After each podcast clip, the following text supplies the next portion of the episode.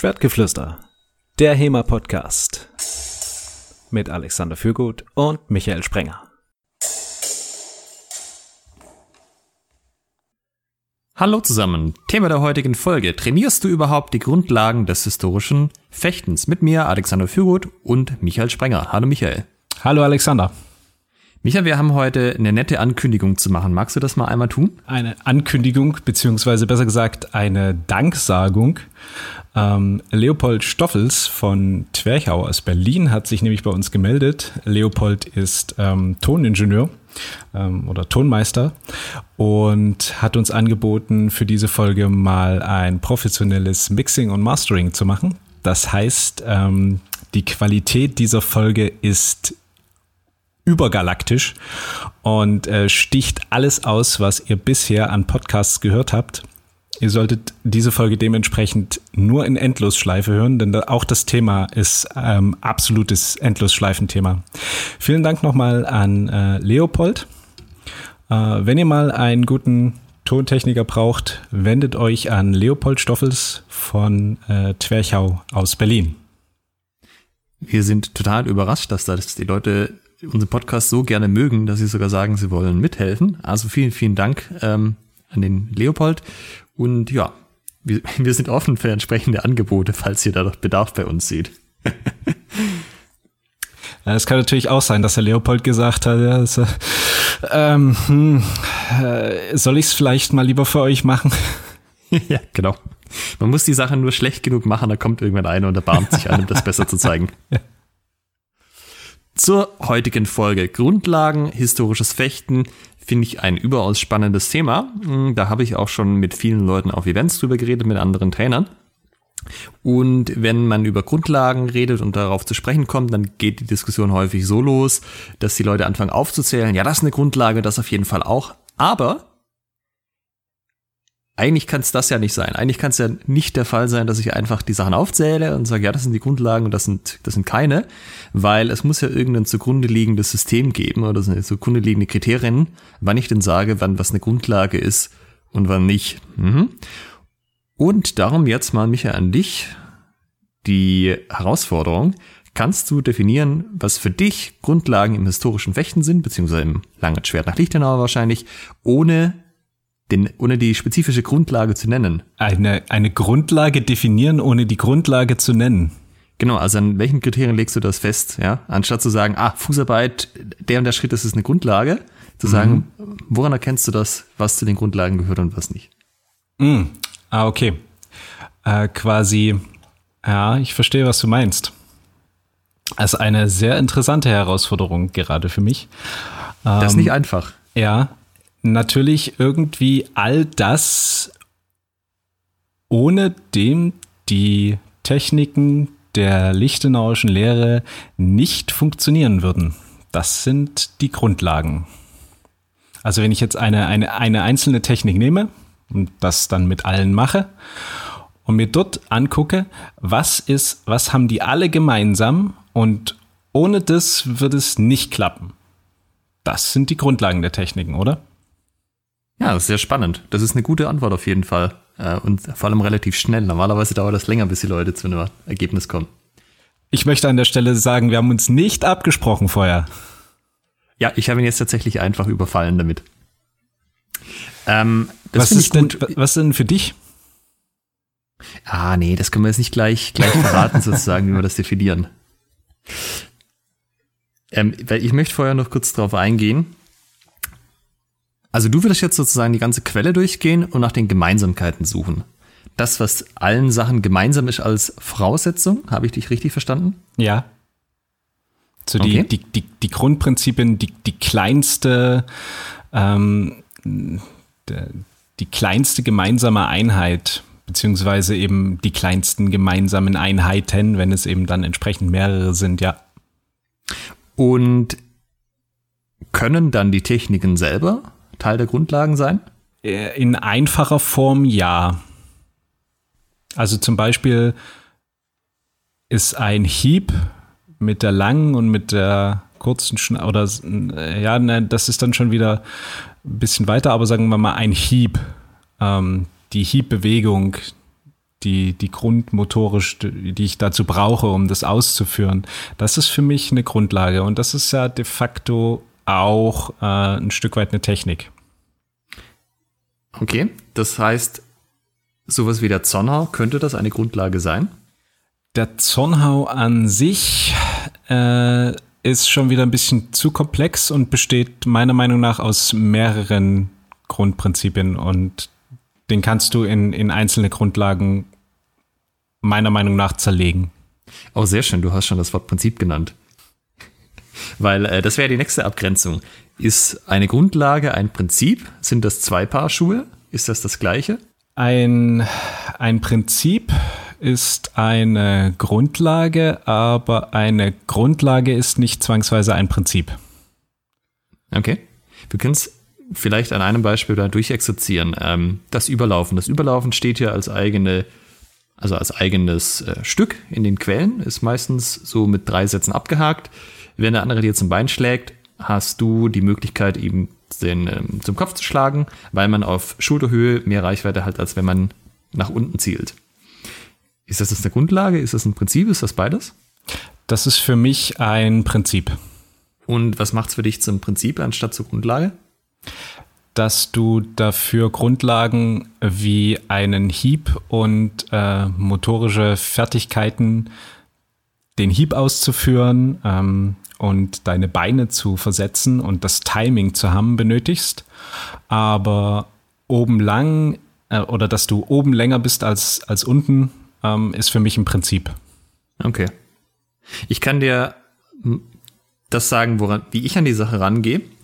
Ähm, das kommt auch wiederum von Matt Thornton. Äh, den Herrn hatten wir hier schon, der, der dieses Gleichnis-Konzept äh, niedergeschrieben hat. Und er hat was sehr Cleveres gesagt, wie er das definiert, was denn die Grundlagen sind. Und zwar immer das, was am wichtigsten ist. Am wichtigsten heißt, was muss jeder, der die Kampfkunst, der den Kampfsport ausführt, können, um ein guter Fechter zu sein. Und was muss jeder auf eine ähm, im weiteren Sinne ähnliche Art und Weise machen, um, äh, also was muss jeder auf eine ähnliche Art und Weise machen, um ähm, ja zu sagen, dass eine Grundlage ist. Also wenn ich sozusagen was völlig anders mache als du und das funktioniert für uns beide, aber es gibt wenig Übereinstimmung, dann wäre es wahrscheinlich keine Grundlage. Aber alles, was wir auf eine ähnliche Art und Weise machen, um gut fechten zu können, was Voraussetzung dafür ist, was am wichtigsten ist, das sind die Grundlagen. Und wenn du jetzt mal unsere beiden Definitionen von Grundlagen nimmst, ähm, passen die zusammen? Ähm, ja, also du hast dich ja auf den Aspekt bezogen, was ist den ganzen Stücken gemeinsam? Also was brauche ich als Voraussetzung daraus? Das ist ja der Aspekt, was, also ähm, er kommt ja aus einer Ecke, wo man nicht mit Quellen arbeitet, dementsprechend bezieht er sich halt auf das, was er sieht, sozusagen im Training und bei erfolgreichen Kämpfern. Ähm, du hast dich jetzt auf die Quellen bezogen, aber im Endeffekt würde ich das als das Gleiche ansehen, nämlich was sind die Gemeinsamkeiten, was braucht jeder in einer Form oder der anderen. Das heißt, wenn wir beide von Grundlagen reden, reden wir anscheinend erstmal von den gleichen Sachen. Ähm, ähnlich zumindest war der zweite Teil, das, was Leute auf ähnliche Art und Weise machen oder auf vergleichbare Art und Weise. Ähm, dann wird es schon spannend, weil da kann man drüber diskutieren, was man da dazu zählt oder nicht. Zum Beispiel kann man ja den Stich auf viele Arten machen. Ich kann den Stich als Ansetzen aus dem Vormachen. Ich kann ihn als Absetzen aus dem Nachmachen. Ich kann ähm, aus dem Langort die Arme strecken und im Wesentlichen nach vorne laufen. Ich kann nach vorne laufen und dann die Arme strecken. Da gibt es ja viele Varianten, die ich machen kann. Ist jetzt der Stich an sich für dich eine Grundlage erstmal? Die dafür benötigte Bewegung, ja. Also, dass ich imstande bin, aus einer Hut, aus einer Ausgangsposition meine Arme nach vorne zu strecken, dabei den Ort an eine bestimmte Position zu führen. Ähm, das, das alleine sozusagen ist der, ist der Stich. Dann kommen noch weitere Grundlagen dazu, wie zum Beispiel Stabilität und ähm, vielleicht dann die benötigte Fußarbeit. Aber der, bleiben wir jetzt mal bei dem Stich an sich, bei der Armbewegung. Das ist für mich eine, eine Grundlagengeschichte schon, ähm, die ich für verschiedene Techniken brauche als äh, Gemeinsamkeit. Und kann jemand langes Schwert fechten? Also Oldschool Lichtenauer, nicht Meier. ohne den Stich. Prinzipiell kannst du ein langes Schwert auch ohne einen Stich zu benutzen führen. Ja, das stimmt. Okay. Wobei ja das schon so ist, dass äh, die meisten Stücke irgendwie mit dem Stich enden, dann kommen wir in die Bindung und dann stechen wir aus der Bindung. Und ich sag mal so, wenn das nicht, also man kann ja sich äh, sehr auf eine hiebfokussierte Fechtweise einlassen und damit auch erfolgreich sein, aber man kommt ja dann trotzdem in Situationen, wo man den Stich gerne anwenden würde. Zum Beispiel, wenn man zu weit weg steht, um mit einem Hieb gut zu treffen, aber nah genug dran steht, dass man mit dem Stich noch treffen könnte. Oder man hat den Hieb vorbeigeschlagen, hat den Ort ausgerichtet und wenn man jetzt nicht stechen kann, wird's schwierig. Ja, ähm, prinzipiell kann man es dann vielleicht noch ein Stück weiter reduzieren, dass man ähm, von der Ausrichtung jetzt der, der Waffe weggeht und einfach diese sich auf die Armbewegung konzentriert, wenn man sagt, okay, ich will jetzt die gemeinsame Grundlage haben bei einem Stich und bei einem Hau, ähm, dann ist das meiner Meinung nach eine Extension der, der Arme. Ne? Die habe ich sowohl aus einer, aus einer Beugung in die Streckung, das habe ich sowohl bei einem Stich als auch bei einem Hau. Mhm. Okay. Und also wenn, wenn wir uns da noch einig sind, dass wir sagen, ja, Stich, das ist wahrscheinlich schon eine Grundlage. Ähm, Heul, dann können wir, denke ich, auch sagen, dass wir Heul da dazu zählen lassen können. Und dann wird es halt spannend, wenn man an die eigentlichen Techniken geht, zum Beispiel an den Zornhau. Weil es gibt ja Leute, die sind der Ansicht, das, was in den Quellen steht, das sei ja die hohe Kunst und vorher müsste man das gemeine Fechten lernen, also gemein im Sinne von das ähm, übliche Fechten, ja, Common Fencing auf Englisch, nicht äh, gemein im Sinne von fies. Und das wäre sozusagen die Grundlagen und das Lichtenauer, die Lichtenauer Kunst wäre dann was, was obendrauf noch kommt, um das gemeine Fechten zu schlagen. Ähm, siehst du das auch so? Ja, de facto ähm, ist das gemeine Fechten die eher noch äh, an den Grundlagen dran als die Stücke, die Lichtenauer Stücke, würde ich denken. Okay, das ist interessant, weil ähm, ich sehe das nicht so in dem Fall. Ich sehe das so, dass die ähm, Lichtenauer Lehre alles beinhaltet, was man irgendwie zum Fechten braucht, weil es sind ja offensichtlich alle Variationen von Stichen drin, die irgendwie relevant sind. Stiche aus dem Vor- und Stiche aus dem Nach. Prima. Haben wir alles abgedeckt. Und bei den Hieben das Gleiche. Ähm, also beziehungsweise Komma das gleiche, wenn man davon ausgeht, dass das, was drin steht, auch die, das Relevante ist. Also wir hatten das ja bei dem Meierkreuz, die Frage Unterheu, ja, nein, sind die irgendwie wichtig, sind die nicht wichtig? Ja. Ich hatte ja den Standpunkt eingenommen, Unterheu sind wahrscheinlich nicht so besonders relevant, weil es sind ja nicht ähm, in den Texten irgendwie weiters ausgeführt. Das heißt, ähm, wenn ich von der Warte ausgehe, würde ich sagen, naja, das, was in den Quellen drin steht, ähm, das ist das Fechten, was man machen soll. Und dieses gemeine Fechten außenrum, das lässt sich aus dem, also entweder ist es direkt beschrieben, wie bei den Stichen, oder es lässt sich daraus ableiten, oder ähm, das, was nicht drin steht, sind eh Sachen, die man nicht machen sollte. Und äh, das mögen zwar gemeine Fechter tun, aber das ist keine Empfehlung, dass man die selber auch lernt, im ähm, irgendwie tieferem Sinne anzufinden, wie zum mhm. Beispiel Unterheu oder Geißeln mhm. zum Bein oder so. Ja, okay, aber das habe ich, dann habe ich dich falsch verstanden. Also ähm, so würde ich es auch sehen. Also ich denke, alle Sachen, die wir in den Quellen haben, ähm, in den etwas, äh, ich sage jetzt mal, die, die, die, die meisterlichen Stücke, wenn wir es jetzt mal so bezeichnen, also nicht das Gemeine, ähm, beinhalten alle Sachen des gemeinen Fechtens. Mhm. Und ähm, die aber separat erstmal zu erlernen, ist für mich, geht in Richtung Grundlagen. Okay. Weil wenn wir jetzt wieder zurück zum Zornhau kommen, ähm, kann ich ja sagen, naja, der Zornhau ist das, was im Text beschrieben ist, als Hau von rechts oben. Wenn ich Heue trainiere und ich bin Rechtshänder, ist der Hau von rechts oben wahrscheinlich eine Grundlage, weil den brauche ich immer und ständig. So. Ist dann vielleicht diese Trennung zu sagen, naja, das eine ist ein regulärer Oberhau, das andere ist ein Zornhau, ist sie dann hilfreich an der Stelle oder führt das eher zu so einer mentalen Barriere, wo ich sage, naja, der Zornhau ist keine Grundlage, ein Oberhau schon? Oder ist das vielleicht was, was man auch zusammenlegen kann und sollte, zu sagen, naja, der Zornhau ist offensichtlich das erste Stück, das scheint relativ wichtig zu sein, hat ja auch ziemlich viel Folgeaktionen und ziemlich viel Text insgesamt. Ist das vielleicht die Art und Weise, wie einfach an dieser Stelle diese Grundlage, Oberhau, dem Leser näher gebracht wird. Das denke ich nicht. Ich denke, der Zornhau ist eine Variation des Oberhaus, die auf bestimmte Art und Weise ausgeführt wird. Mm, recht kräftig und im ersten Moment, okay, jetzt also in meiner Interpretation nach, ne, ähm, Klinge beseitigend und ähm, quasi Mitte besetzend. Und ein Oberhau an sich ist ja aber vielfältiger. Also der kann ja auch direkt ähm, zum, zur Blöße gehen. Der kann kurz sein, der kann lang sein, der kann mit der langen und mit der kurzen Schneide sein. Das heißt, der, der Zornhau ist für mich eine Variation des Oberhaus, den man dann wieder in, in einzelne Sachen zerlegen kann, nämlich den Hau an sich, ne, einen Oberhau. Ähm, man kann das Mitte besetzen, ähm, trainieren, man kann ähm, trainieren, sozusagen ein Hau äh, so stark zu hauen, dass man die gegnerische Klinge beseitigt, ohne dabei seine eigene ähm, sonst wohin auszurichten. Genau, das ist für mich der Unterschied.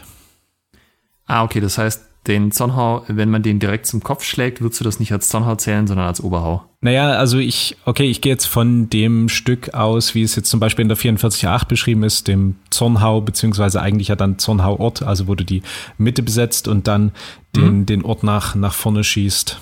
Du könntest auch sagen, es ist halt ein Oberhau, bei dem die Mitte besetzt wird und die gegnerische Klinge beseitigt wird und dann der Ort nach vorne geschossen wird, aber man kann es dann auch einfach Zornhau-Ort nennen und jeder weiß, was gemeint ist. Okay, das ist insofern interessant. Ähm, ich bin über die Jahre ein bisschen großzügiger geworden, was die Definitionen der Heue angeht. So, ähm, früher war das ja eine lange Diskussion. Ich glaube, die zieht ähm, oder die geht heutzutage doch weiter bei einigen.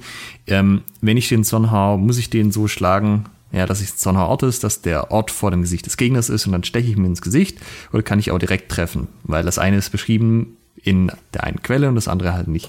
Ähm, ich bin mittlerweile dazu übergegangen zu sagen, naja, das ist eine reine Distanzfrage. Wenn der andere weit auf mich zukommt, dann treffe ich ihn halt direkt. Wenn er nicht so weit auf mich zukommt oder ich nicht so weit ihm entgegengehe, dann treffe ich ihn halt nicht direkt, dann richte ich meinen Ort auf sein Gesicht aus und steche mir ins Gesicht. Und ich würde es halt auch wieder so sehen, ich möchte möglichst meine Optionen reduzieren, also das, was ich, über das ich nachdenken muss. Und warum sollte ich denn zum Beispiel Heue schlagen, die bis in Alba runtergehen? Ja, weil dann öffne ich mich ja fürs Nachreißen. Warum sollte ich das machen? Ich kann doch generell so trainieren, dass meine Heue sowieso immer äh, entweder, also knapp hinter dem Ziel quasi enden, sodass ich, wenn ich was treffe, bin ich durch, richtig Schaden an, aber der Ort ist nicht irgendwo zeigt zum Boden oder zur Seite, sondern auf den Gegner. So, ich sehe keinen taktischen Vorteil davon, das irgendwie mehr zu machen. Und dann würde ich sagen, naja, wenn das irgendwie alles das gleiche ist, dann ist ein Oberhau von rechts mit der langen Schneide, ähm, muss ich mir nicht überlegen, schlage ich jetzt einen regulären Oberhau oder einen Zornhau, sondern ich fasse das einfach als ein Ding zusammen und dann je nach Distanz und je nachdem, was der Gegner macht, ob ich das aus dem Vor- oder aus dem Nachschlag, habe ich dann halt Zornhau gemacht oder halt auch nicht. Ja, ganz genau. Aber das kannst du ja erst machen, wenn du Grundlagen trainierst, also wenn du die einzelnen Optionen separat trainierst und das so verinnerlichst, ähm, so eindrillst und automatisierst, dass du in der jeweiligen Option, ähm, äh, Quatsch, in der jeweiligen Situation die richtige Option wählst. Also dass du sagst, okay, der Gegner ist eben entsprechend lang noch, noch äh, weit weg oder ähm, ist relativ kurz dran. Und mich dann automatisch ad hoc dafür entscheide, weil ich die Grundlagen entsprechend trainiert habe. Okay, das heißt, für dich wäre das darunterliegende, dass also die Einzelteile, aus denen ich dann einen konkreten Zornhau für die konkrete Situation forme, das ist das, was du als Grundlagen anzählen würdest. Ja. Okay. Weil zum Beispiel eine Sache, die du erwähnt hast, wäre ja der Abstand zum Gegner, beziehungsweise ich auch. Und so das Mensurgefühl haben, aber auch äh, halt das einschätzen zu können, wie weit ist er weg, ab wann bin ich im gefährdeten Bereich. Das ist ja was, was wirklich jeder, der gut fechtet, kennen muss und können muss und auf die gleiche Art und Weise. Nämlich, ich bin entweder halt in Reichweite oder halt auch nicht. Ich muss einen Schritt machen oder halt auch nicht. Das wäre zum Beispiel was, wo ich äh, eindeutig sagen würde, das ist eine ganz klare Grundlage. Das ist was, was man trainieren muss bis zum Umfallen. Das muss in den Übungen irgendwie Teil sein, dass die Leute das halt immer mittrainieren können. Da stimme ich dir absolut zu. Das ist äh, Abstand, also Länge und Maß ähm, sind Grundlage der Kunst. Es wird halt dann spannend, gerade auch mit der Definition von Matt Thornton, ähm, was Leute, also dieser Teil mit Leute machen das auf eine ähnliche Art und Weise, weil wir ja, wie wir wissen, Dutzende Interpretationen nach wie vor haben von den verschiedenen Heuen. Ja, also dein Zornhau kann ja ganz anders aussehen als mein Zornhau zum Beispiel. Und es mag gewisse Gemeinsamkeiten geben, zum Beispiel, dass der aus der Hut vom Tag startet, aber die Endposition kann ja sehr unterschiedlich sein. Komplett gestreckte Arme gegen angewinkelte Arme, was, was sich eher hängen, also an der, oder in Richtung Flug bewegt, an der Hüfte, oder was, was in dem Langer gemacht wird. Äh, ja, und dann wird es wahrscheinlich ein bisschen schwierig zu sagen, also da fehlt dann schon irgendwie so ein bisschen die Vergleichbarkeit, habe ich den Eindruck. Wenn man auf die, ähm, auf die Interpretation dann direkt geht, meinst du? Genau, und ich glaube, das ist halt auch ein Grund, warum das schwierig ist zu definieren, ähm, weil, weil das Leute ja auch sehr unterschiedlich ausführen. Und für die einen mag das was sein, das ist die generelle Hiebmechanik, die sie in allen Varianten anwenden, wenn sie von rechts oben mit einem mit einer langen Schneide zuschlagen. Und für andere mag das so ein Spezialfall sein vom Spezialfall, wo sie dann irgendwie mehrere Sachen anders machen, als wenn sie das machen, was sie als regulären Oberarm bezeichnen. Ja, aber ich habe jetzt noch nicht ganz verstanden, worauf du hinaus möchtest. Also ich glaube, das ist auch einer von den Gründen, warum das schwierig ist, sich darauf zu einigen. Also wenn man es nicht anhand von dem drunterliegenden Prinzip macht, woran erkenne ich eine Grundlage, sondern konkrete Beispiele aufzählt, dass jetzt jemand ah, sagen okay. würde, Zonhar passt der oder passt der nicht, weil der eine sagt ja, der andere nein und beim einen mag es wirklich ein Spezialfall sein und beim anderen ist es halt vielleicht die Art und Weise, wie man halt Heue von rechts schlägt für die Gruppe. Du meinst, wenn man sagt, ähm, explizit Technik XYZ ist eine Grundlage, dann wird es schwierig. Genau. Mhm, auf jeden Fall. Der Meinung bin ich auch. Wir, wir können ja vielleicht, also sollen wir noch über das Prinzip reden oder sollen wir einfach noch ein paar Sachen aufzählen und sagen, sind wir da der gleichen Meinung, was das zu den Grundlagen zählt? Wir können ja durchaus mal die Grundlagen aufzählen, für was sie für uns sind. Okay, dann würde ich sagen Fußarbeit also das hängt natürlich mit der Mensur zusammen, aber ich habe im Wesentlichen zwei Schritte, die ich machen kann, nämlich einen ganzen Schritt, dass ich Passierschritt mache, rechtes Bein ist hinten, rechtes Bein ist anschließend vorne und ich kann einen halben Schritt machen, dass ich immer noch das gleiche Bein vorne habe. Auch das ist was, wo ich sagen würde, eindeutig Grundlage, weil offensichtlich muss das jeder irgendwie können. Ja, wahrscheinlich kannst du dann auch noch so ein bisschen links und rechts zur Seite mit dazu nehmen. Das ist eben nicht nur vor und zurück, sondern auch Fußarbeit seitlich. Oder würdest du sagen, das ist dann schon wieder keine Grundlage mehr? Ähm, ich hätte das jetzt großzügigerweise damit eingerechnet. Also ich sehe ah, okay. nicht so Riesenunterschiede okay. zwischen nach vorne oder nach außen. Aber dass man halt diese zwei Schrittarten beherrschen muss in jede Richtung, die man braucht. Ja, okay. Für mich persönlich ist übrigens noch eine ganz wichtige Grundlage äh, Kondition und Konstitution, also körperliche Fitness. Das erachte ich als existenziell für das äh, historische Fechten. Ähm, jetzt kann man natürlich sagen, hm, um die Techniken auszuführen, brauchen wir das nicht. Also natürlich immer bis zu einem gewissen Grad. Ich muss in der Lage sein, das Schwert irgendwie zu führen und die Schritte zu machen. Also so viel Kondition brauche ich dann doch.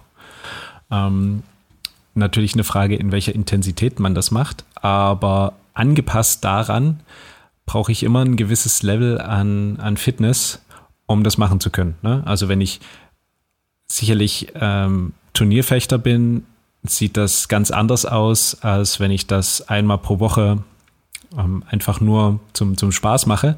Aber selbst eine Woche, äh, einmal in der Woche nur zum Spaß, anderthalb Stunden, wenn man davon, sage ich mal, eine, eine, eine, ganze Stunde schon ähm, üppig trainiert, brauche ich einfach eine gewisse Kraft auch im, im Rücken und in den Armen und in den Beinen und ich brauche eine gewisse Ausdauer.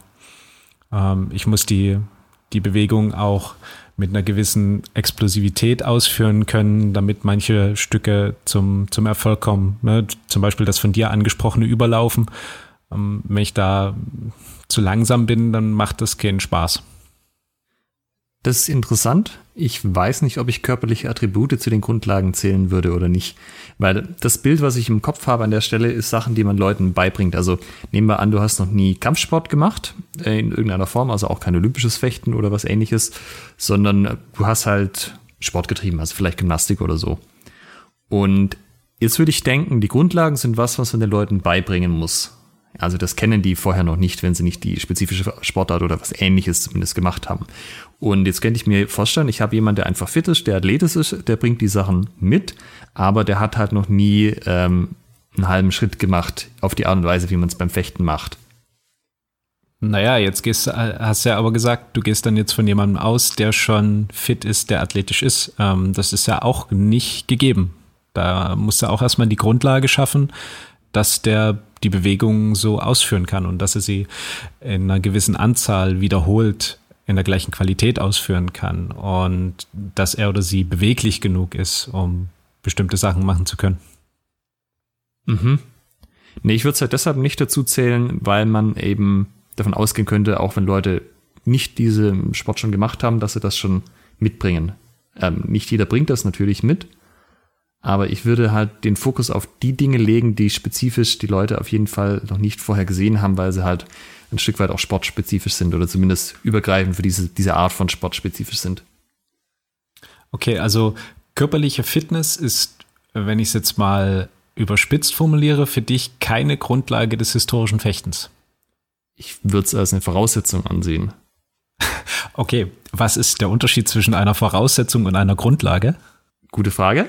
Also ich sehe halt, also hm, vielleicht sehe ich das zu sehr aus der Brille von dem, was ich ähm, im Training quasi unterrichten möchte und was nicht. Und die Grundlagen sollten aus meiner Sicht Teil des Trainings sein und zwar ein ziemlich großer Teil davon. Ähm, und das sollte auch jedes Mal wieder Thema sein und es sollte halt was sein, was die Leute jedes Mal trainieren, dass es über die Zeit sich verbessern, weil offensichtlich ohne die Grundlagen geht sonst nicht viel. Das heißt, man muss die halt jedes Mal üben. Und ähm, die, die körperliche Fitness darf da schon auch mit reinspielen, die darf auch besser werden, aber das wäre was, wo ich nicht so den riesen Fokus drauf legen würde. Aber das ist natürlich schon richtig. Deshalb muss es ja keine Grundlage sein. Ja, das ist ja interessant. Also ähm, da merkt man, dass es auch von ähm, Fechter zu Fechter beziehungsweise Trainer zu Trainer unterschiedlich ist, wie die äh, wie der Fokus gesetzt wird. Denn also wenn ich Training gebe, hat körperliche Fitness und ähm, Kondition, Konstitution schon auch einen, einen, sehr großen Stellenwert. Also auch im, im Training an sich. Wir, wir sprachen darüber. Ja. Da muss ich nochmal drüber nachdenken mit den körperlichen Attributen. Da habe ich jetzt so schnell keine Antwort mehr drauf. Das muss ich mir mal durch den Kopf gehen lassen. Was ist noch eine Grundlage für dich?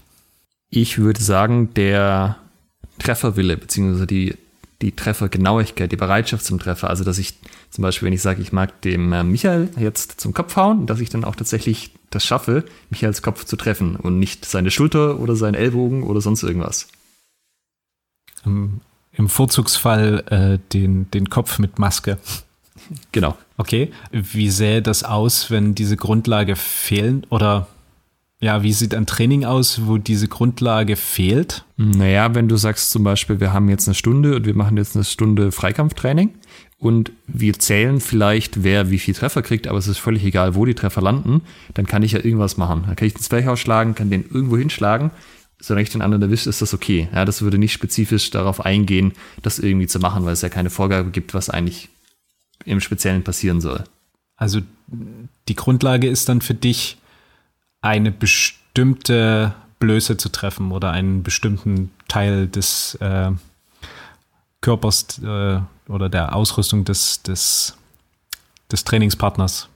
Genau, und hat auch das, das tatsächlich zu tun. Also wenn wir mit Ausrüstung fechten, dass ich dann halt nicht nur so tue, als ob, sondern tatsächlich auch die Maske treffen kann.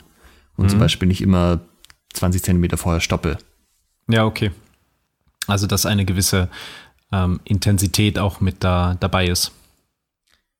Um, ich weiß nicht, ob ich es Intensität nennen würde, das kann ja auch ganz leicht sein, aber wir hatten halt auch schon ein paar Mal den Fall, wenn auch nicht oft, dass die Leute halt sich sehr schwer damit getan haben, tatsächlich mal das Schwert äh, locker am Partner, also den tatsächlich locker zu erwischen.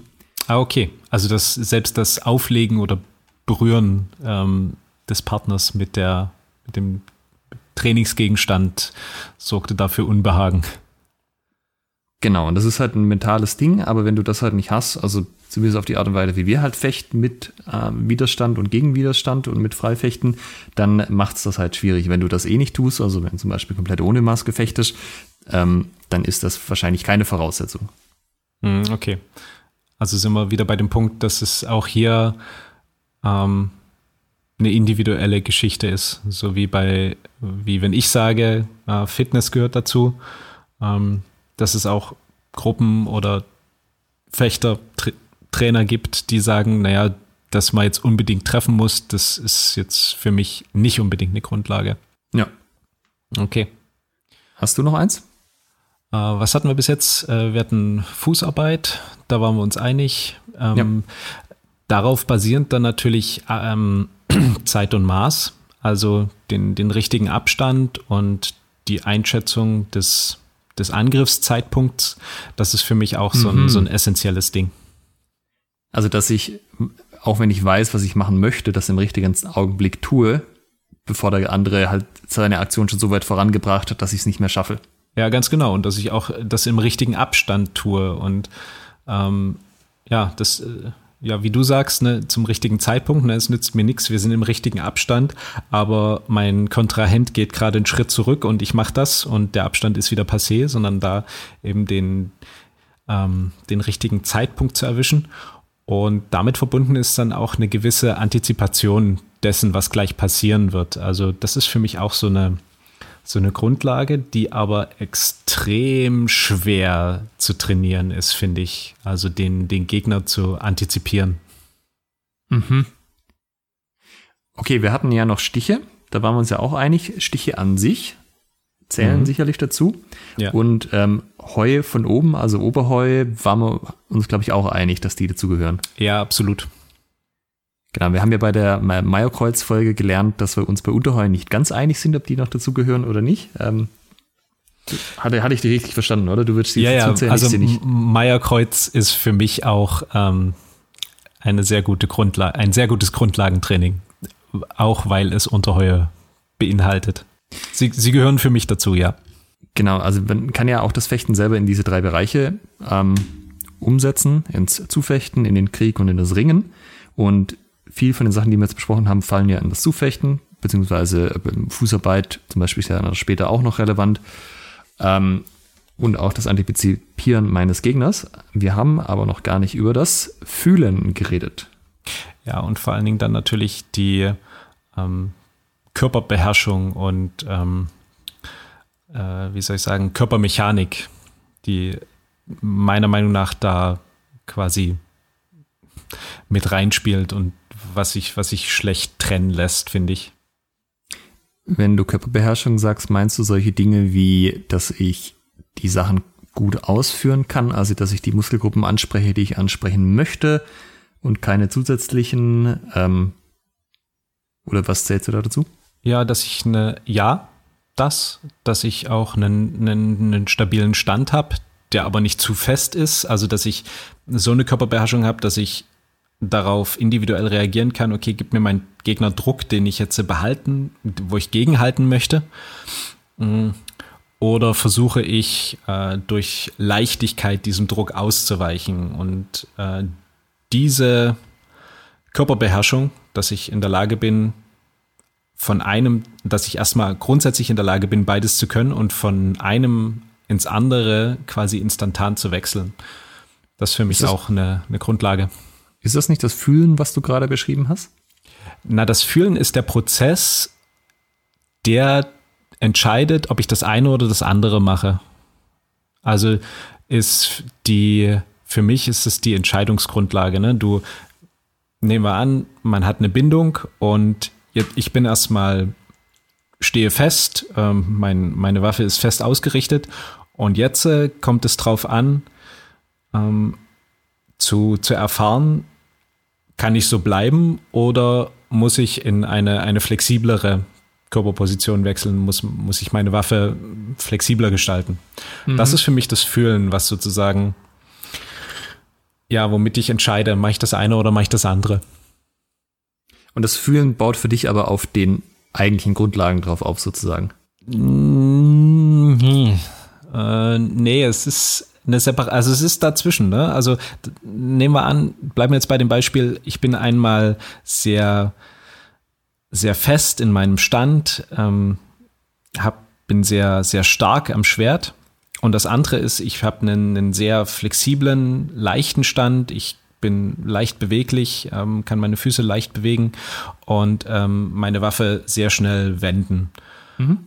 Und das sind jetzt in dem Beispiel die beiden extremen Randpunkte, die ich einzeln als Grundlage irgendwie trainieren muss, meiner Meinung nach. Und dann natürlich auch den Prozess, wie entscheide ich mich? Also das Fühlen an sich. Das ist dann die, die vermittelnde Grundlage zwischen den beiden Positionen.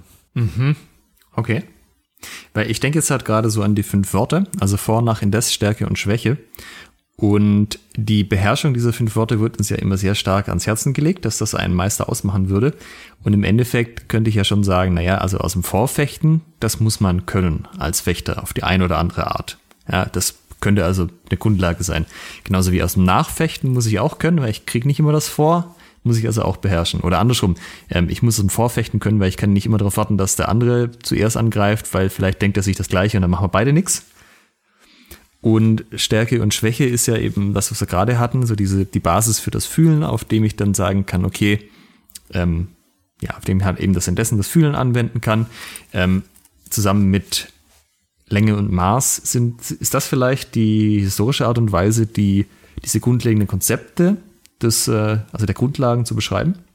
Ja, das äh, ist eine, eine, gute, eine gute Definition, finde ich. Ähm, da, da kommt auch der Punkt Antizipation rein. Ne? Also bin ich wirklich im Vor oder bin ich eigentlich im Nach? Ne? Was passiert gleich? Und wie ich vorhin schon sagte, ist dieses, dieses Indes, ähm, wozu ich jetzt mal antizipieren dazu zähle, ziemlich schwer zu trainieren. Also das ist ähm, ähm, eine Grundlage, das, das ist wirklich tricky, finde ich. Mhm. Soll man denn jetzt an dem Punkt einen Cut machen und tatsächlich reingucken, wie man das trainieren kann? Haben wir jetzt genug definiert? Haben wir das ab ausführlich genug beschlossen? Ja, ich finde, wir haben alle, eigentlich alle, alle Grundlagen genannt. Oder mir ist jetzt nichts mehr im, oh, im eine Kopf, Sache noch. wo ich sage, oh, jetzt kommt. Ringen das zählt für mich schon zu äh, äh, Körperbeherrschung, so ein Stück weit. Okay. Also die, ja, ja, das würde ich im, im Komplex Körperbeherrschung mit, ähm, mit trainieren. Aber du hast natürlich recht, einzelne Elemente. Wenn wir sagen, ein Hieb ist ein einzelnes Element und ein Stich ähm, ist ein einzelnes Grundlagenelement, ähm, dann zählen da auch bestimmte Ring-Elemente ähm, dazu. Hm, da gebe ich dir recht also ich glaube halt, hier trennt sich auch ein bisschen die Spreu vom Weizen, weil wenn ich jetzt zum Beispiel sage, ich, ähm, mein einziger Fokus ist es, Turniere zu fechten und ich fechte nie beim Symphony of Steel, sondern bei Turnieren, die einfach nach der ersten Berührung Stopp zu rufen, da gibt es keinen Nachschlag, keine Zeit zum Ringen und kein Nix. Dann ist es ja ein valides Argument zu sagen, naja, wofür sollte ich den Ringen trainieren, weil ich komme ja nie in Situationen, wo ich das irgendwie gebrauchen könnte. Wenn ich jetzt allerdings sage, ich mache das hier als Kampfkunst, also ich möchte nicht in eine Distanz geraten mit dem Schwert, wo ich mir dann nicht zu helfen weiß, beziehungsweise ich äh, fechte auch irgendwo, wo das halt relevant ist, wo man Zeit dafür bekommt, die Zeit hat, äh, das auch gefordert wird, äh, dass Ringsituationen entstehen können und die dann auch irgendwie aufgelöst werden, dann wäre das ja schon auch, ähm, also Teile des Ringens, wie du sagst, auf jeden Fall wären halt im Bereich der Grundlagen anzusiedeln, weil es kann ja irgendwie nicht sein, dass ich mache einen Schritt nach vorne, der andere macht einen Schritt nach vorne. Auf einmal sind wir an einem Punkt, wo ich sage, ich habe keine Ahnung, was ich hier tun muss. Ich kann mich eigentlich auf den Boden legen und äh, mich hier geben, weil weiter weiß ich eh nicht mehr. Ja, absolut. Ähm, da sind wir wieder beim Punkt der Individualität, ne? dass dann jeder, jeder Trainer, jede Gruppe, jeder Fechter das ein Stück weit selber einordnen muss. Aber ich denke, wir beide stimmen überein, dass Ringen ein Bestandteil, ein, ein ein Grundlagenbestandteil ist. Ja, absolut. Also das ist auch was, womit ich ähm, sehr früh schon gestartet bin, einfach zu sagen, ich möchte nicht, dass die Leute in eine Situation gelangen können mit dem Schwert, in der sie dann nicht weiter wissen.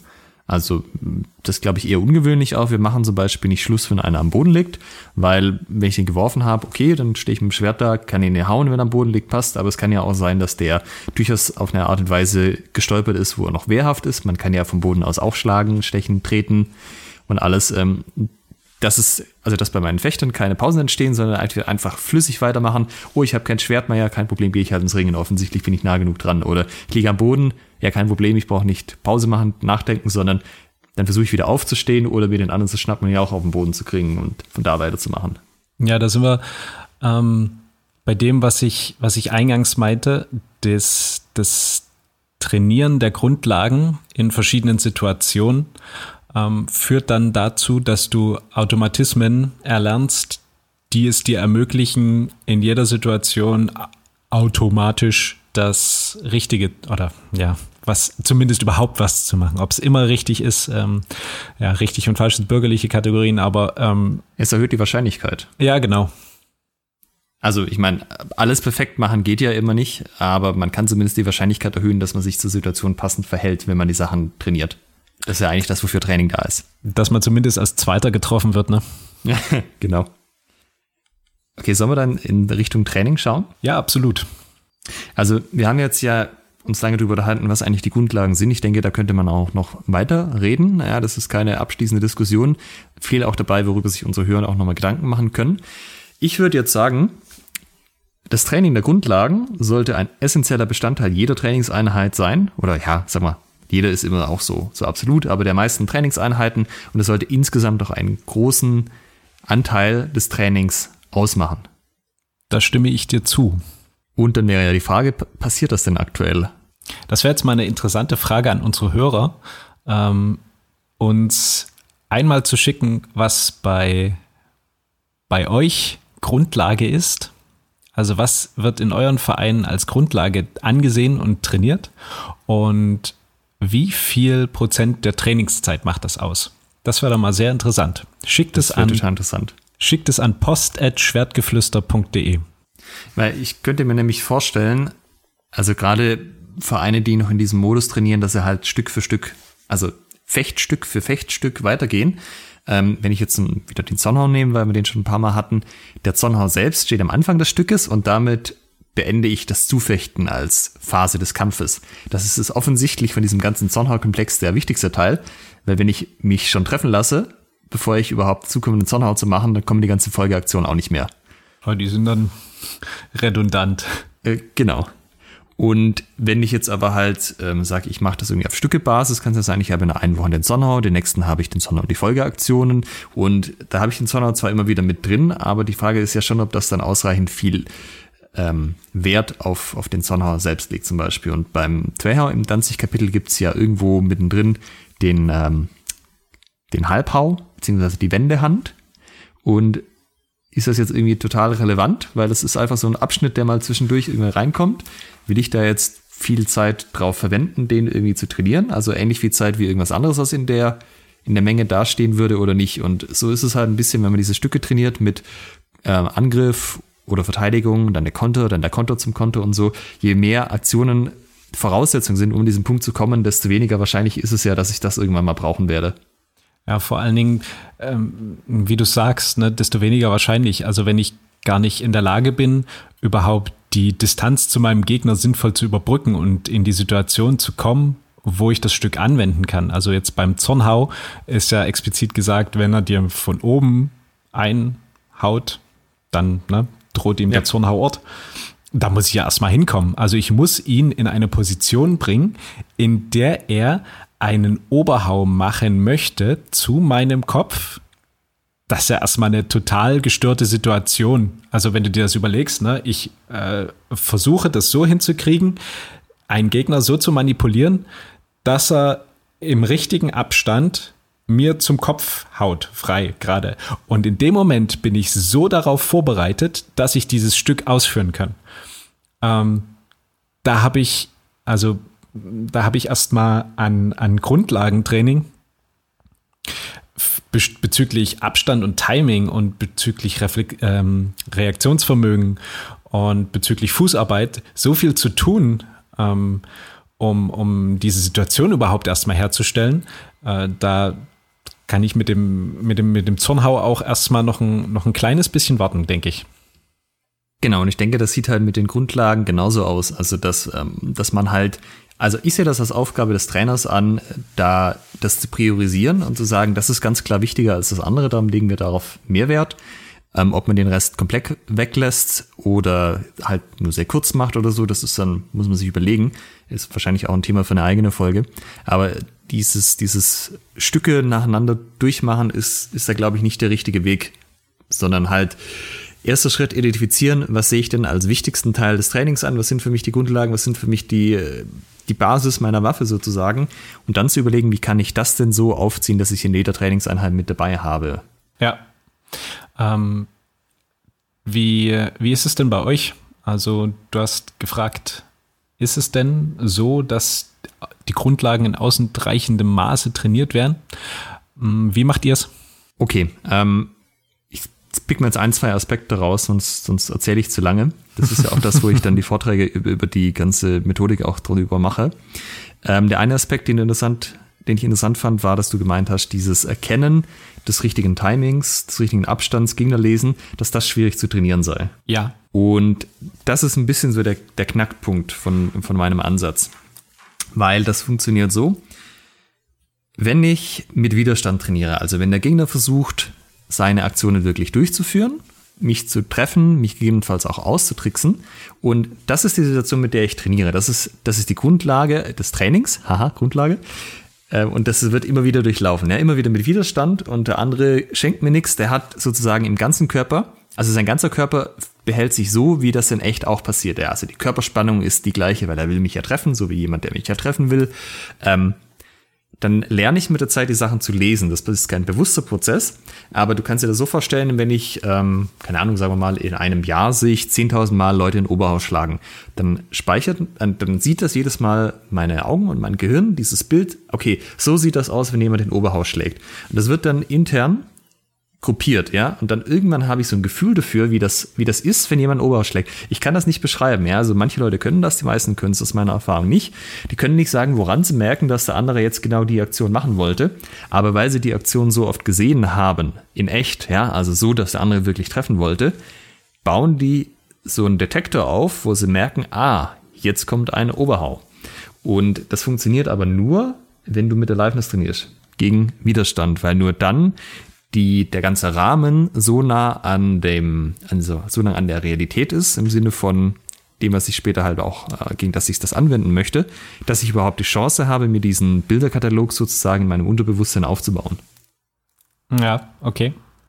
Und wie viel macht das bei euch im Training aus, diese, ähm, diese Form des Grundlagentrainings?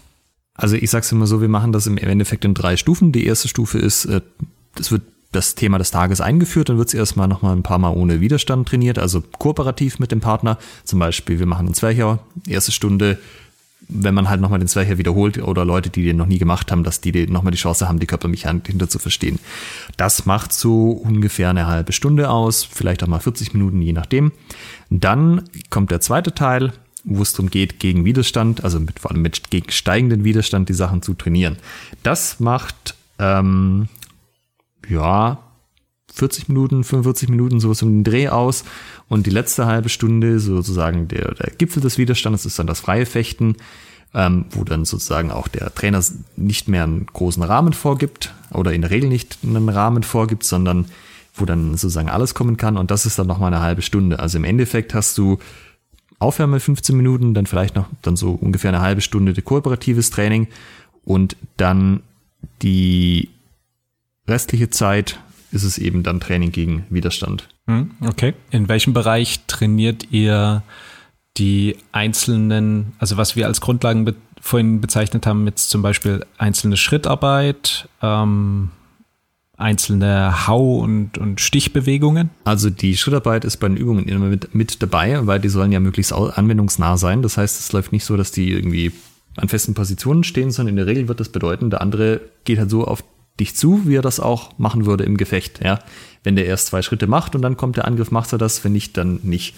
Also auch diese, also sofern irgendwas aus dem Zufechten-Thema ist, wird das auch so laufen, dass man halt so ein bisschen dieses Vorgeplänkel hat, wo man mal einen Schritt zurückgeht, der andere kommt einen Schritt nach vorne nach, der andere geht wieder zurück, der andere und ja, das ist halt dabei. Ja? Also realistische Fußarbeit ist quasi inhärenter Teil der ganzen Übungen. Das heißt, ihr trainiert aber jetzt nicht einzelne Fußarbeitselemente, also zum Beispiel einen, einen weiten Ausfall oder ähm, eine, eine, kurze Folge von, von, wie du es bezeichnet hast, halben Schritten oder sowas, ähm, um Ach so, okay. die, die, diese das als einzelne Grundlage zu trainieren? Ähm, also wir haben ja einen eigenen Anfängerkurs, da wird das ohnehin gemacht. Da kriegst du ja auch die ganze, ähm, also die Fußarbeit beigebracht. Wir machen das als Teil des Aufwärmens, dass man ein paar Schrittfolgen macht. Ähm, und wenn es eine besondere Schrittfolge gibt, zum Beispiel den Sprung nach außen beim Zwerchau, dann ist das Teil des kooperativen Teils oder des Aufwärmens, dass er diesen Sprung explizit nochmal macht. Ah, okay. Mhm. Aber dadurch, dass du das eh die ganze Zeit machst, also es ist ja jetzt nicht körperlich anspruchsvoll sozusagen einen halben Schritt zu machen oder einen ganzen Schritt. Klar muss man das ein paar Mal üben, bis man das drin hat, aber das ist halt der Punkt. Ja, das Üben ähm, ja, lass mich anders sagen. Wenn du Anfänger bist, musst du drüber nachdenken, was du da mit deinen Füßen machst. Wenn du über diese Phase hinaus bist, dass du das nicht mehr aktiv drüber nachdenken musst, ähm, sondern dich dann schon ein bisschen frei davon machen kannst, dann kannst du dich ja mehr auf andere Dinge kontrollieren oder konzentrieren, wie das Fechten selbst, wie die Taktik, wie die ja, Oberkörper bewegen. Und es ist schon so ein bisschen auch die Sache, dass du halt diesen Punkt möglichst schnell erreichen willst, dass die Leute nicht mehr so arg über ihre Fußarbeit nachdenken müssen, sondern die einfach automatisch machen. Ja, alles klar. Und bei euch? Ähm, also ich kann dir sagen, wie es ist, wenn, wenn ich äh, ein, ein Training gebe oder Training gegeben habe. Äh, ich habe so einen 40, 30, 20, 10 Ansatz. Ähm, also 40 Prozent des Trainings versuche ich wirklich äh, mit Kondition und Konstitution ähm, zu, zu füllen, was nicht heißt, dass da nicht auch andere Sachen drin sein können. Also das heißt, der gesamte Komplex ist für mich Kraft, Schnelligkeit und, und Ausdauer. Und natürlich kann ich Schnelligkeit auch und, und Schnellkraft natürlich mit der, mit der Waffe trainieren und ähm, Schnelligkeit auch mit, mit Fußarbeit kombinieren. Beziehungsweise ist das ja der, der Kern oder der, der Sinn davon, eben zum Beispiel die, die Fußarbeit zu beschleunigen oder die Explosivität zu beschleunigen.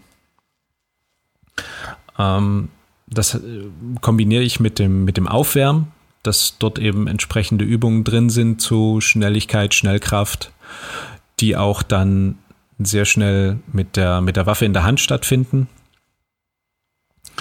Und genau, und dann in, in, einem, in einem mittleren Teil, also dann kommt erstmal was anderes und später dann nochmal ein, ein Kraftteil, wo es eben um, um wirklich Kraft, Kraft geht, also keine Ahnung, Klimmzüge, Liegestütze, Sit-Ups, irgendwie sowas, ähm, der auch sehr, sehr äh, hochintensiv ist.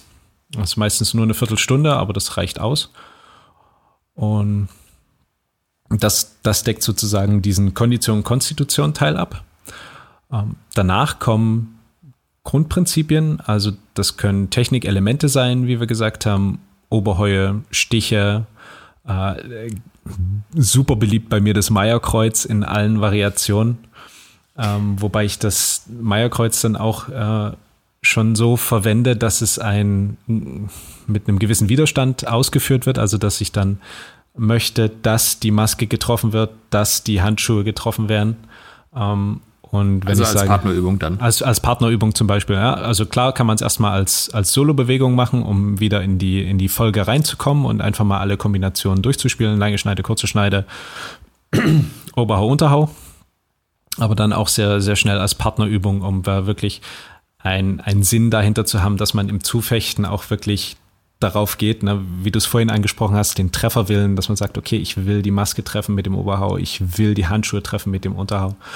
Und ähm, der Partner dann zum Beispiel wirklich versucht, diese Hiebe zu versetzen und nicht getroffen zu werden. Und dann daraus vielleicht auch einen Antwortangriff, also versetzen, Antwortangriff beziehungsweise Parade-Riposte ähm, zu, zu starten oder in den indes in den Angriff des Gegners äh, schon irgendwie einen Gegenangriff zu starten. Das sind dann so eine, so eine Eskalationsgeschichten. Okay, wir sind jetzt im wie viel Prozentteil des Trainings gerade noch? Ähm, wir sind jetzt bei den ersten 70 Prozent. Okay. Und ähm, dann kommt für mich der Teil ähm, Strategie, Taktik, ähm, wo es darum geht. Also du hast immer so eine, so eine Übergangsbereiche zwischen dem konditionellen und dem dem, ich nenne es jetzt mal Koordinationstechnikteil ähm, und natürlich auch zwischen Koordination und Strategie, Taktik. Also dort am Übergang sind dann eben sowas wie kampfnahe Übungen, ähm, was du jetzt wahrscheinlich als äh, Training mit, mit Widerstand bezeichnen würdest. Und ähm, dann natürlich auch das, das freie Fechten, also wo man dann bei versucht, die, die einzelnen Technikelemente gegen Widerstand durchzubringen mit verschiedenen Übungsformen. Und die letzten 10% sind ein, ein, ich sag mal, mentaler Teil, also wo ich versuche im Training das Stresslevel zu erhöhen. Das ist immer eine, eine sehr individuelle Sache. Also das muss man sehr, sehr vorsichtig auf die Trainingsgruppe abstimmen. Und ganz besonders auf ähm, individuelle Trainierende, weil da ist wirklich jeder anders. Ähm, das, das kann, kann sehr in die Hose gehen, wenn man einfach so äh, das Stresslevel erhöht. Ähm, da muss man sehr viel Fingerspitzengefühl ähm, aufwenden, habe ich gemerkt. Was erhoffst du dir davon?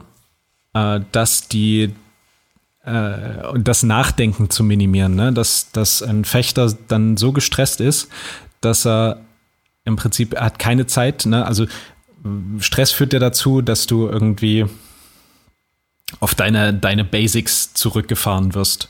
Und dann, dann zu sehen, okay, was geht jetzt noch? Was, was bin ich zu leisten imstande? Kriege ich die Technik vielleicht noch durch? Ähm, welche Elemente kriege ich davon durch? Kriege ich es vielleicht durch, eine Parade noch hinzukriegen? Ähm, so eine Sachen. Einfach auch mit, mit Erschöpfung zu arbeiten. Ähm, ja, das ist ähm, dann, das sind so die, die, die, äh, wie sagt man, die Kirsche auf der Torte Okay, und welchen, welche Grundlage deckt die Kirsche ab? Die Kirsche ist, glaube ich, keine Grundlage mehr. Deshalb ist es ja die Kirsche. Ah, okay. Mhm. Auch spannend, ja. Was Stress mit einem macht, wäre auch ein spannendes Thema für eine eigene Folge. Da können uns unsere Hörer vielleicht auch mal wieder äh, Dinge schreiben, ähm, wie sie das so erleben. Also was, was ist für euch Stress im Training oder im Gefecht? Ähm, welche, welchen Grad nimmt das ein? Was könnt ihr dann noch? Was könnt ihr dann nicht mehr so gut? Würde uns interessieren. Schreibt es an post.schwertgeflüster.de. Die Sache ist jetzt so ein bisschen, diese Frage, was ist denn überhaupt Grundlage, was sollte denn überhaupt trainiert werden im Training und was nicht, ist eine, mit der habe ich mich relativ lange beschäftigt. Das war eine von den zentralen Fragen, als ich das Training übernommen habe. Ja, was machen wir denn eigentlich? Wir haben natürlich auch angefangen, anfangs einfach die Stücke zu trainieren, bis man halt dann merkt, das funktioniert irgendwie nicht so richtig. Und ich habe jetzt in dem Fall eine bewusste Entscheidung getroffen, zu sagen, das definiere ich als mich für die Grundlagen. Dementsprechend gucke ich, dass ich die Grundlagen trainiere, zum Großteil der Zeit innerhalb des Trainings, als auch äh, in, über die Gesamtanzahl der Trainingsstunden hinweg, ja, also Richtung Curriculum. Und was ich jetzt gut fände, was die Leute, die jetzt unsere, also die Leute, die jetzt zuhören, die Trainer gegebenenfalls oder auch einfach nur Mitglieder, für sich mitnehmen, ist, das vielleicht bei sich auch nochmal zu hinterfragen, was ist denn das, was ich im Training tue? Was ist das, was ich zu den Grundlagen rechne? Und ist das, was ich trainiere in meinen regulären Einheiten, sind das die Grundlagen? Ja oder nein? Wenn ja, kann ich davon vielleicht mehr machen? Wenn nein, soll ich es vielleicht mit aufnehmen? Was hält mich denn davon ab, die Sachen mitzutrainieren? Und ich glaube, das ist ganz wertvoll, egal zu welchem Ergebnis man kann, egal ob man da jetzt mit uns beiden übereinstimmt, wie wir das definieren oder nicht, einfach diesen Prozess einmal zu durchlaufen, eine bewusste Entscheidung zu treffen, ja, das sind die Kriterien, anhand deren ich sage, das möchte ich im Training machen, das sind für mich die Grundlagen, das nicht mehr, das passt noch dazu, das passt nicht mehr dazu, darauf lege ich Wert, darauf lege ich weniger Wert. Es gibt eine sehr neue Perspektive aufs Training, kann ich aus eigener Erfahrung sagen. Gut, ich denke, dann sind wir soweit durch. Wir haben viel Futter geliefert zum drüber nachdenken. Ich denke, es kam auch klar raus, wir legen, also wir finden das sehr wichtig, Grundlagen. Wir haben es ja schon gesagt, wenn ohne die nichts funktioniert, sollte man die offensichtlich am meisten trainieren, vor allem anderen. Ja, wir hoffen, ihr konntet was draus mitnehmen und ich sage vielen Dank. Ich verabschiede mich auch. Tschüss. Ciao. In Folge 12 haben wir das Thema Wie trainieren Fechterinnen und Fechter erfolgreich zusammen